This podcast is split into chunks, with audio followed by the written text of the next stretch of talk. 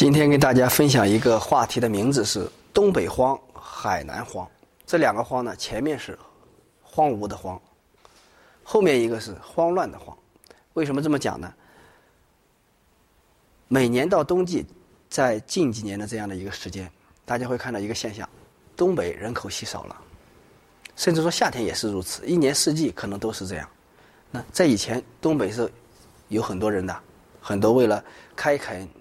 这个北大荒，在这么多年里，很多的人涌入东北，东北繁荣了。然而，无论如何，季节上、气候上，它是不如海南这样的地方好的。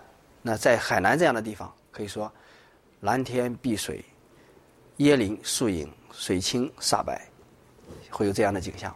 那气候也是适宜的，所以就造成了很多的人从东北迁到了海南。然而，现在出现一种现象是什么呢？海南的人会很排外的排斥东北的这些人。当然，不只是说全部的东北人，那全国各地的人他也都有。只能说，可能比例在东北的占多数。啊，为什么会产生这样的一个现象？为什么排外的精神那么严重？其实我们说，在海南建设好了，人口也多了，消费能力提升了，那整个经济是繁荣的，应该是好事儿。为什么还有排外的精神？这是这一种现象。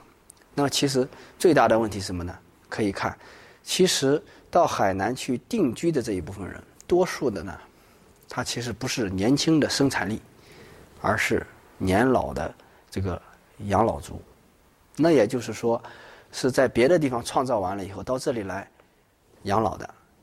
老年人的一个习惯，大家可以知道，他是不消费的，可以说消费能力低的。啊，只需要很安逸的生活就好了，而年轻人在这里呢，那么就是创造税收，产生实际的生产力。所以呢，人口很多，但是实际的生产力不产生，只是在那里消耗当地的公共资源，那么就产生了一个习惯，就是说有点排外。所以这样也就不难理解了。首先呢，我们说，不管在任何地方，都是有一个。包容的心态，那就是无论是哪个地方，现在是融合的一个时代，有外地的人过来，都应该抱抱着一个包容的心态。但是我们也要理解在海南这边的人的，他为什么有这种的出发点，所以呢，才会造成了现在的一个排外的思想。所以不是说真正的海南人就是排外，其实就是无论在哪里，你能够创造价值，能够给当地带来效益的这样的人。